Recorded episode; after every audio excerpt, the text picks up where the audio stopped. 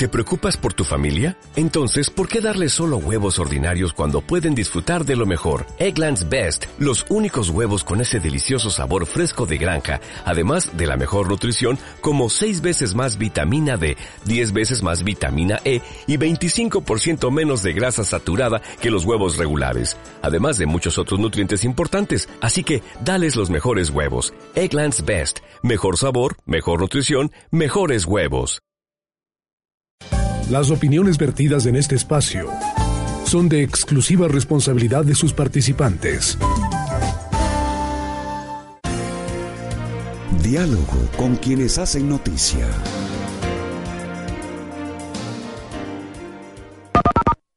Siete treinta minutos en el territorio continental ecuatoriano. Este día, estimados oyentes, Ecuador Radio ha invitado solo asambleístas para hacer una lectura de la coyuntura política. Estuvo Cristina Reyes de Partido Social Cristiano Madera de Guerrero. Queremos dar la bienvenida al asambleísta independiente doctor Ramiro Aguilar y queremos conocer su lectura de lo que ha sucedido ayer. Una masiva marcha en la ciudad de Guayaquil, hubo marcha en Quito, eh, se prevé en las próximas horas en Machala, también en Cuenca. ¿Qué significado tiene esto va más allá de los dos proyectos últimos polémicos que ha generado el rechazo mayoritario, como es el aumento del impuesto a las herencias y a la plusvalía. Gracias, Miguel. Buenos días. Buenos días a la audiencia. A ver, mi, mi análisis de esto iba a ser, créeme, un análisis lo más objetivo posible. Es, es el siguiente. Hay dos escenarios políticos distintos en Quito y en Guayaquil. En Quito, el, escenario político no tiene conducción. es, es una autoconvocatoria de la ciudadanía con una autoconvocatoria con multipropósito. Es decir, ya no es solamente el retiro definitivo de la ley de renta de la herencia, ni tampoco eh, la ley de la plusvalía, que es más grave que la herencia. En Quito, el, el propósito de los, de los ciudadanos es, cansados de tanto atropello normativo, el que se retire finalmente y que se restituya el 40% del aporte de las pensiones jubilares al IES, que se restituya el derecho de los trabajadores a recibir sus utilidades completas, que se les restituya el derecho de los maestros y a los demás eh, empleados y funcionarios de tener sus propios fondos previsionales privados, y además que se aborte este proceso absurdo de enmienda constitucional que pretende la reelección indefinida del presidente de la República. Ese es el, el, propósito abierto, el propósito frontal de la, de la salida de la gente en Quito, que fue rubricado de manera un poco más organizada y con mejor eh, conducción política desde Guayaquil en una marcha multitudinaria, eh, donde eh, se, se, llena el centro de Guayaquil. Y puedes tú escuchar un, un discurso del alcalde Nebot estructurado que demuestra conducción política, que demuestra liderazgo y que básicamente tiene los mismos componentes de, rechazo de los que te he enunciado respecto de esta forma espontánea como Quito los ha generado. Es decir, finalmente Quito genera un propósito político espontáneamente y Guayaquil a través de su alcalde eh, eh, y de manera ordenada traduce ese propósito político en un discurso mejor articulado. Mucho, mucho, mucho mejor articulado. Eh, es más, pocas veces he escuchado yo en la vida política a, alguien deshuesar a otro en términos políticos como hizo Nebot con Correa ayer en Guayaquil. Es decir, no, no, quedó piedra sobre piedra del edificio ideológico y político del correísmo después del discurso de Nebot. Ahora bien, lo que ocurre es que eh, la, la ausencia de conducción política, Miguel, tiene pros y tiene contras. El pro es que evidentemente la lectura que tú tienes de la gente en las calles debe ser una lectura de autenticidad. Como nadie está sacando a los quiteños, el grado de, molestia que tú veas en las calles de la marcha de los quiteños es un grado eh, que te evidencia el grado de molestia que tiene la ciudad contra ti. ¿sí? Y debes saber leer eso y saber interpretar eso, porque si no interpretas eso, sencillamente eso no va a parar y va a crecer, porque no puedes tú ni gobernar, ni vivir, ni dirigir a una ciudad a espaldas de, los, de las satisfacciones, de los derechos y de los deseos de esa ciudad. Deseos legítimos por mayoritarios. Ese es el pro, pero el contra de la ausencia de conducción política en, lo que está pasando en Quito. Y es que es básicamente concentraciones en las ciudades, sin, sin un, orador central. Los, los, mensajes de las, de las personas, de la gente, están en los carteles, en, algo que los políticos han dado a llamar con cierta sorna los habladores. Es decir, los habladores son los carteles que lleva la gente para expresar su, su voluntad. Pero al no haber una articulación, una organización, un, conductor, la gente sale a darse la vuelta al parque, aglutinando más personas. Pero la sociedad se cansa de dar vueltas al parque. Y entonces lo que pasó ayer fue que tras el, movimiento hacia el Parque del Arbolito, donde se, juntaron más, terminaron llegando a un palacio de Carondelet vacío. Vacío. Es decir, nunca le encontré el propósito. Yo estuve en la calle hasta el momento en el que la marcha eh, se desvió hacia el Parque del Arbolito. Y ahí es donde yo me hice la pregunta, a ver, ¿cuál es el propósito político de ir al Palacio de Gobierno con el Palacio de Gobierno vacío? Era un acto de provocación eh, innecesario. Yo creo que es legítima la marcha a la ciudad, que es legítima la ira de la ciudad, que es legítima la molestia y los reclamos que tiene la ciudad.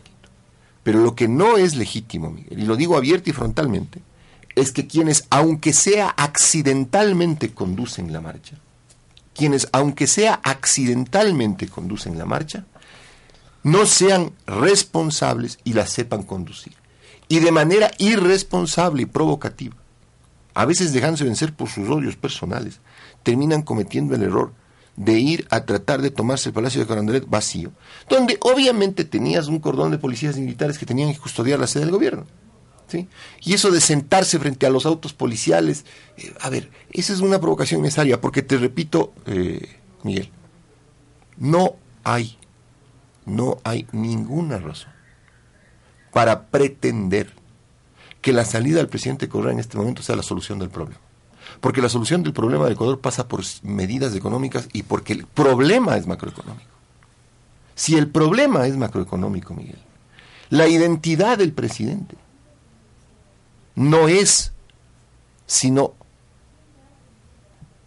una pequeñísima parte de la solución. Porque cualquiera que fuera el presidente, dada la situación macroeconómica del país, va a tener que tomar medidas. Estaba leyendo un libro de un portugués que se llama Boaventura dos Santos que trata la crisis portuguesa. Y Boaventura dos Santos dice, cuando tú tienes una crisis económica, tienes que identificar las causas de la crisis para poder tomar las medidas que las remedien y para poder identificar a los sectores sociales que se van a ver eventualmente afectados por esa crisis. El Ecuador tiene desde enero de este año una crisis económica producida por un excesivo gasto público, un presupuesto desfinanciado, un ingreso petrolero que estuvo calculado a 79.7 y se ancló a menos de 50, y una revalorización o apreciación del dólar. Dime, ¿qué medida económica, identificadas ya las causas de la crisis, dime qué medida económica ha tomado el gobierno para poder eh, eh, acabar con la crisis y, eh, y solucionar estos puntos específicos? Ninguna este disparate, este absurdo, esta tontería que presentó de subir el impuesto a la plusvalía al 75% y el de las herencias al 47,5% y casi al 77,5% en los derechos indirectos es una tontería ideológica que no es sino consecuencia, en mi lectura, y esta es mi lectura, mi opinión, de, de su estado de shock. Es decir, el presidente y su equipo económico están en un estado de shock. No saben qué hacer con la crisis económica del país y en ese estado de shock se les ocurrió y se les ha ocurrido meter estas, estas leyes que según ellos pretenden regresar al país a un debate ideológico donde sí vence el debate ideológico, entonces podrán venir, venir medidas más graves que tiendan a socializar el país, que es la mejor forma. Cuando tú socializas un país, la mejor forma de hacer que, de hacer que un pueblo se trague una crisis, se trague la ineficiencia de sus gobernantes y vive en la pobreza. Y en una pobreza justificada ideológicamente. Y no se dieron cuenta que el Ecuador no es ni Cuba, no es ni Venezuela, que aquí hemos trabajado decentemente durante muchos años, que aquí hemos, hemos tenido una sociedad democrática, una sociedad libre, y que no va a haber ningún tipo, ninguno, que venga y nos quiera hacer a nosotros comer el, el purgante de lo ideológico para perder nuestro patrimonio. Entonces, eso, eso debe estar muy claro, ¿de acuerdo? Y en esa claridad es donde la ciudadanía tiene que seguir en las calles, desde luego, con un propósito, Miguel. El propósito de mantenerse en las calles estos días y los que sean necesarios. Porque ayer el alcalde Nebo dijo una frase que me parece a mí muy decidora en estos, en estos días. Cuando uno se plantea las metas, las estrategias son estrategias sin tiempo. Los plazos no existen porque lo que importa es conseguir las metas. Entonces hay que mantenerse en las calles para lograr, como he dicho, que se retire el proyecto de enmiendas constitucionales, que se les restituyan a los jubilados del 40%, que se les restituya a los trabajadores del derecho a las utilidades completas, que se les regrese a los maestros y a los demás funcionarios sus fondos previsionales privados, que se, que se derogue esa absurda ley de comunicación que impide, por ejemplo, que ayer eh, los canales de televisión privados puedan cubrir las noticias de Quito. Y que tengamos que informarnos a través de las redes sociales que no siempre son objetivas porque obviamente hay una carga de subjetividad de quien sube la información. Que se acabe con ese disparate de la Supercom. Es decir, hay un montón de escándalos normativos que que tienen que ser eh, cortados de raíz. Y si el presidente ¿Usted le va al presidente rectificando estas ah, medidas que ha adoptado? ¿Querrá echar abajo la ley de comunicación? Mire, yo creo que el presidente, forzado por las circunstancias, por esa expresión legítima y mayoritaria del pueblo ecuatoriano, y, y entendiendo además que aquí no es fácil la salida, Miguel, o sea, aquí no es tan sencillo decir me voy o me echaron. Aquí, aquí hay que quedarse cumpliendo su mandato y después quedarse en el país un año respondiendo por las consecuencias de su mandato. Entonces, en ese no es tan fácil. El presidente es el que tiene que escoger. Si quiere el camino empedrado, que es el camino de la movilización popular, o quiere el camino de la transición en calma, que es el camino que le haría bien al país. Pero todo dependerá de cuán lúcido y cuán sano mentalmente esté el presidente. Porque si el presidente está lúcido y está sano mentalmente, escogerá el segundo camino, que es el de la racionalidad. Pero si el presidente está perturbado por, por, este, por este uso enfermo del poder durante ocho años, entonces preferirá el camino empedrado y él tendrá que hacerse responsable. Él, no otra persona, él de las consecuencias que hay en el país. El tema rebasa estos dos proyectos, decíamos, de plusvalía y de herencias ¿Y qué piensa el doctor Ramiro Aguilar cuando el presidente ayer en Manabí ah, insistió en que hay una, una conspiración opositora y un ataque concertado? Mire, el presidente ya últimamente está diciendo cualquier cosa. Ya el presidente, el presidente creo que perdió la cordura política hace, hace algún tiempo. ¿Y ha perdido credibilidad? Y, y al menos yo no le creo. O sea, ¿cómo le puedo creer a una persona que ha mentido tantas veces? ¿Sí? El, el, el presidente ya dice cualquier cosa.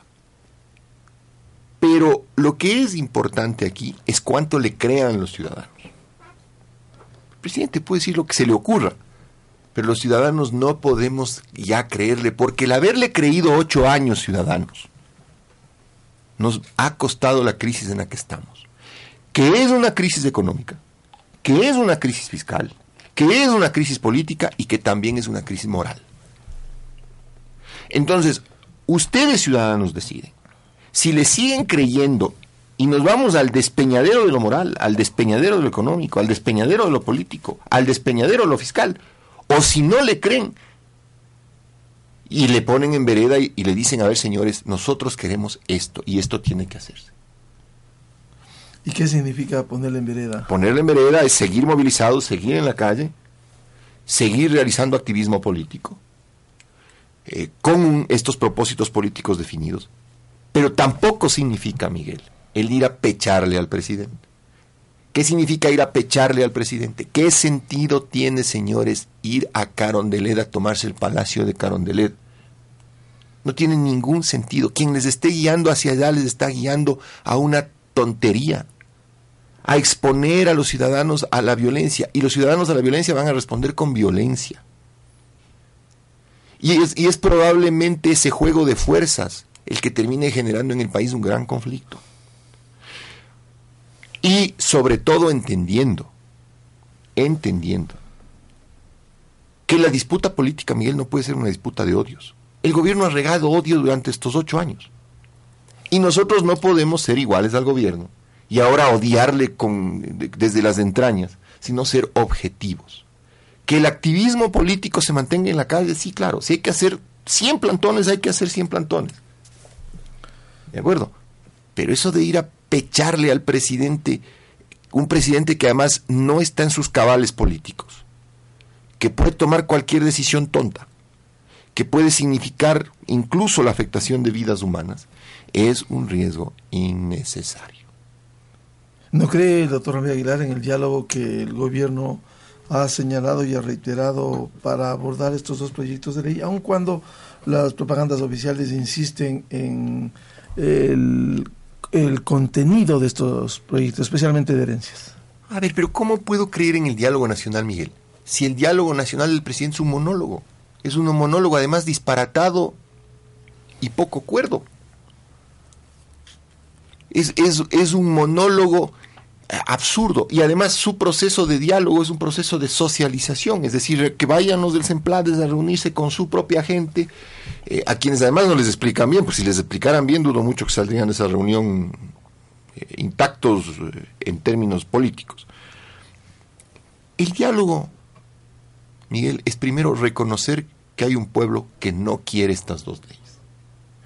El diálogo es reconocer que te has equivocado. O sea, si, si el origen del problema es un error y tú no reconoces el error, ¿sobre qué dialogas? ¿Sobre tus aciertos? O sea, desde tu posición absolutamente sectaria, tú eres el acertado, eres el dueño de la verdad. Entonces, ¿qué vas a dialogar? ¿Respecto de cuán inteligente eres? ¿Respecto de cuánta razón tienes? Nadie va a dialogar contigo y el diálogo que te van a dar es el diálogo que te dio Quito y te dio Guayaquil y te dio Ambato Mayer en las calles. Es decir, ahí no es, vengan a dialogar, con el presidente. El mensaje claro de la calle de Quito es, oye, vamos a ir a dialogar contigo. Entonces, Miguel, yo creo que aquí, y esta es una opinión personal, creo que hay que afinar un poco la conducción política de lo que está pasando en Quito.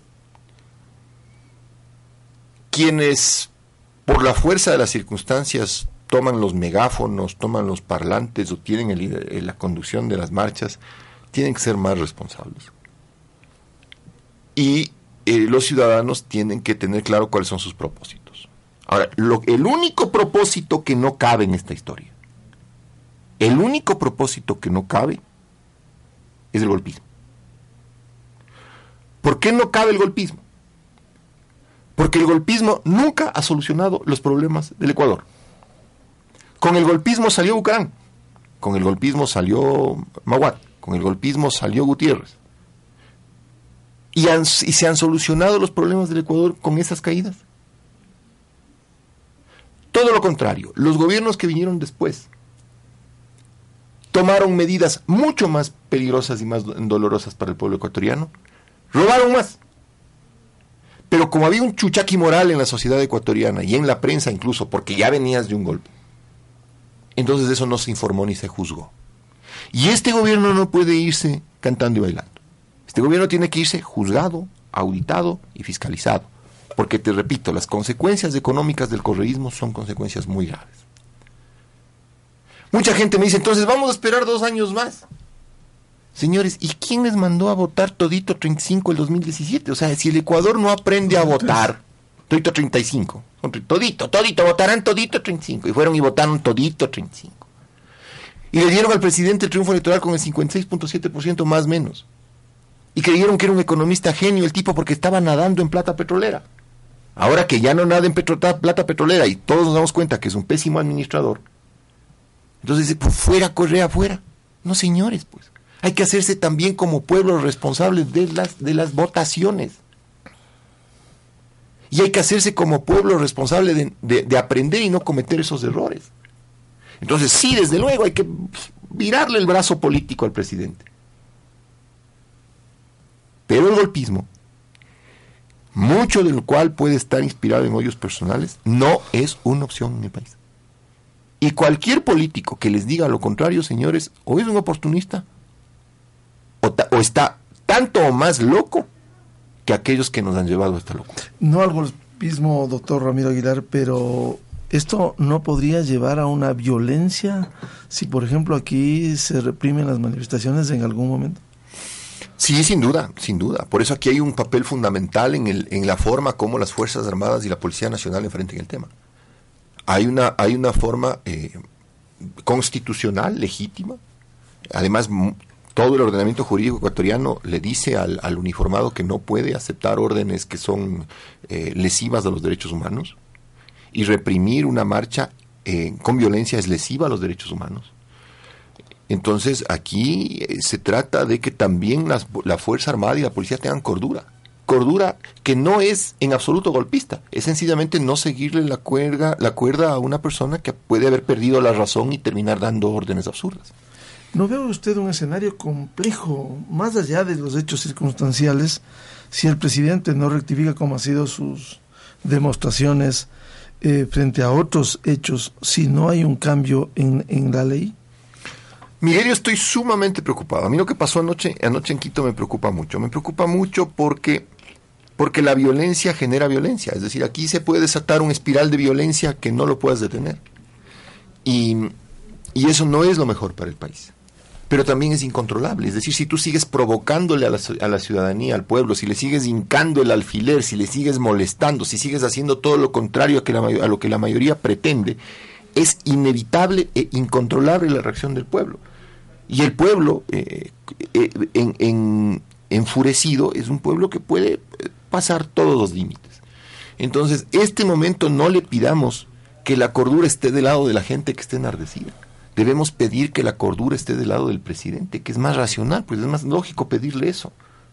Porque además si él optó por la presidencia de la República, optó también por la, por la capacidad, le, le dijo a los ecuatorianos que tenía capacidad de administrar la bonanza, pero también habría de suponerse que tuvo la capacidad, la decencia, la cordura, la hombría de bien, de tomar decisiones prudentes en un momento de crisis. Porque si no, todo lo que ocurre en el país será su responsabilidad, la suya.